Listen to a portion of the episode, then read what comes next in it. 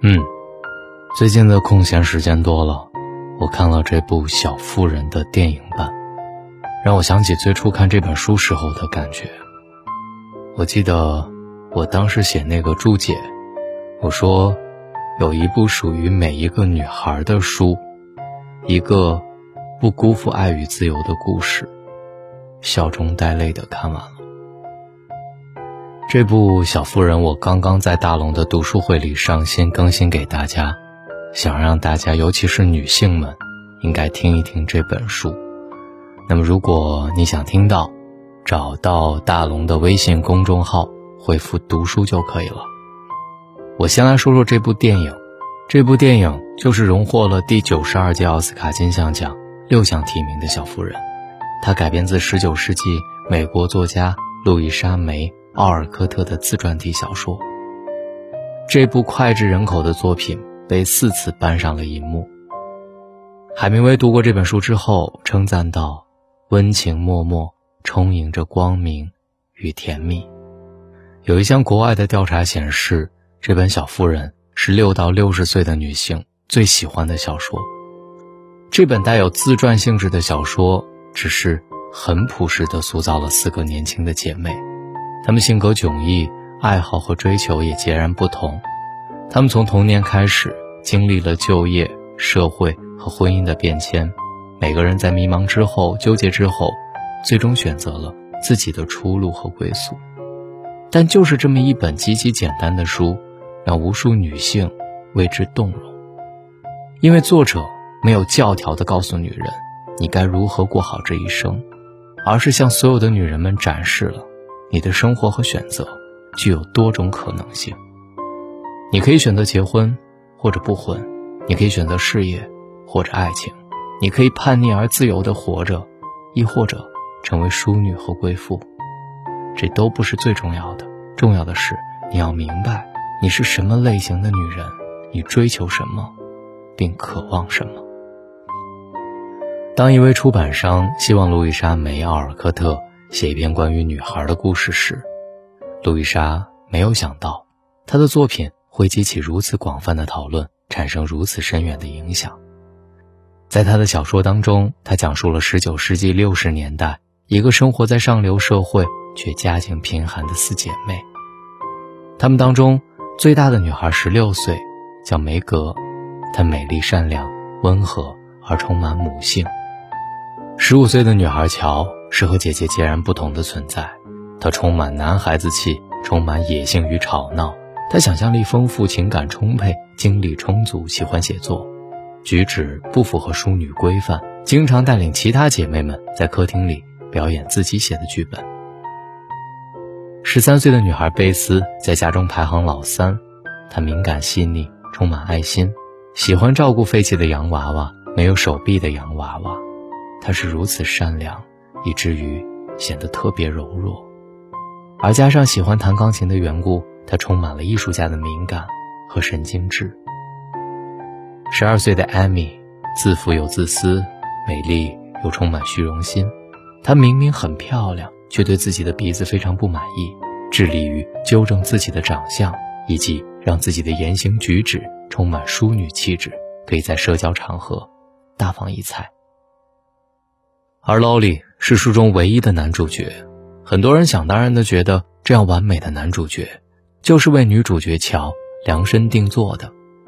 毕竟，富有的劳里就住在他们隔壁。当他从瑞士的寄宿学校回家陪伴自己孤独的爷爷时，他悄悄地观察马奇一家，对他们热闹幸福的生活充满了羡慕。而乔，是第一个发现他的人，也是第一个。和他交朋友的人，并把她带到姐妹面前的人，但是偏偏最后的结局是，劳里多次向乔表白，但是乔屡屡拒绝。最后，劳里爱上了艾米，一个更适合成为自己妻子的女孩。在小说当中，艾米喜欢画画，虽然想过成为画家，但显然她缺乏艺术家的纯粹，一技傍身。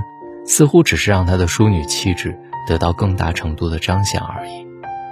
所以，在四个女孩的最终归宿当中，艾米嫁给了帅气又多金的劳里。就像那个时代的任何女孩一样，这是最体面，也最让人羡慕的传统出路。但是，作者没有批评她的选择，反而认为这是艾米自身的性格决定的。对于一个有虚荣心，同时又长得漂亮的女孩来说，这种选择是符合他自身利益以及符合他本心的。所以，艾米没有走错路，而是最终走了一条最适合自己的道路。至于乔马奇，他大胆狂野，性格叛逆而自由。虽然劳里苦苦的追求他，虽然所有的读者都渴望他们在一起，但是作者。给了他完全不同的选择。老李也许很好，但乔需要的是一个懂得他梦想、能给他写作建议、能够在精神上引领和同行的男人。所以，在小说里，即便劳力完美的不像话，但是自由的乔选择了一个比自己大得多的教授。很多粉丝对此表示不满，但这其实是他们自己的认知局限。谁说女人一定要嫁人？是说女人一定要嫁给那个又高又富又帅又有钱的人？她难道就不能嫁给一个懂她的博学的灵魂伴侣，哪怕一贫如洗？这是乔的叛逆，也是乔的必然。路易莎看得比大多数女人都要清楚，乔的出路不是普通女孩的出路，乔的出路是一个女作家。应该有的完美出路。在这本小说当中，没有任何冲突性的事件，除了当贝斯去世的时候，所有人为之痛惜落泪以外，大多数时候，小说充满了各种细碎的生活日常。有人去滑冰，有人摔跤，有猫生了小猫，以及乔马奇在创作的时候希望所有的人走开。在这里，角色不迷人。事件不惊悚，像极了所有家庭都会出现的状况。爸爸不在家，妈妈仁慈充满爱，孩子各有各的习惯和生活。但是，越是简单的东西，也最复杂。因为没有任何故事，可以比一个女孩的史诗，一群女孩的人生选择，更能打动人。一个普通的小女孩是如何经历曲折，最终找到自己的人生。这是所有女性最关注的事情，也是最困惑的事情。这个世界上有很多人致力于教我们如何成功，却没有人教一个女孩如何成长为大人，如何不辜负自己的人生。女人被教育为孩子而活，为父母而活，为正确的事情而活，却没有被教导为自己而活。为想做的事情而活，但是这本小妇人做到了。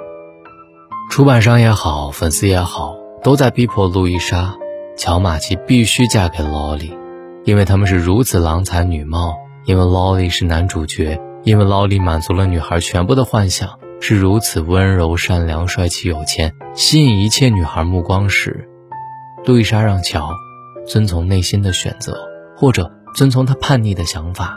爱上了一个脾气暴躁的德国老教授，他没有老李年轻，没有老李富有，甚至没有老李帅气，但是他有一个优点，他有一定的文学素养，他可以一眼看出乔马奇的小说缺陷在哪里，这就够了。他的睿智、理智，以及对乔的爱，足以打败一切。从一定程度上来说，正是乔的选择。让他突破了女性的局限性，时代的局限性。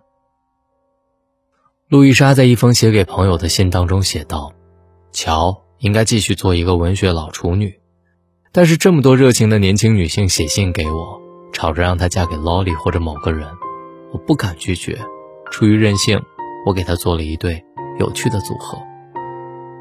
但正如路易莎一开始就试图暗示我们的一样。”老李是个傻瓜，虽然他英俊富有，满足一切女孩的幻想，但是他不是一个严肃的人。他不像乔那样努力思考问题，并在黑暗当中寻求人生的意义。在新版的小妇人当中，有一段乔和母亲的对话，他说：“我厌倦了别人说女人只适合谈情说爱，但我真的好孤独。”这句话不仅是乔的难题，也考验着一代又一代的女性，在爱情、婚姻、事业和自由之间，该如何选择，何去何从？乔做出了自己的选择，但残酷的现实是，他依旧不能解决所有的人生问题。这大概也是很多女性无法解决的问题吧。这本《小妇人》真的是应该所有女性都好好的读一下。如果你想听到大龙解读这本书的完整拆解，那么很简单，就是把你的微信打开，点开右上角的小加号，添加朋友。最下面的公众号搜索“大龙”，你先关注大龙之后回复“读书”，扫描二维码进入大龙的读书会，听到这本《小妇人》，大龙完整解读，也可以直接扫描页面下方的二维码进入大龙的读书会。我是大龙，书里见，晚安，一起好梦。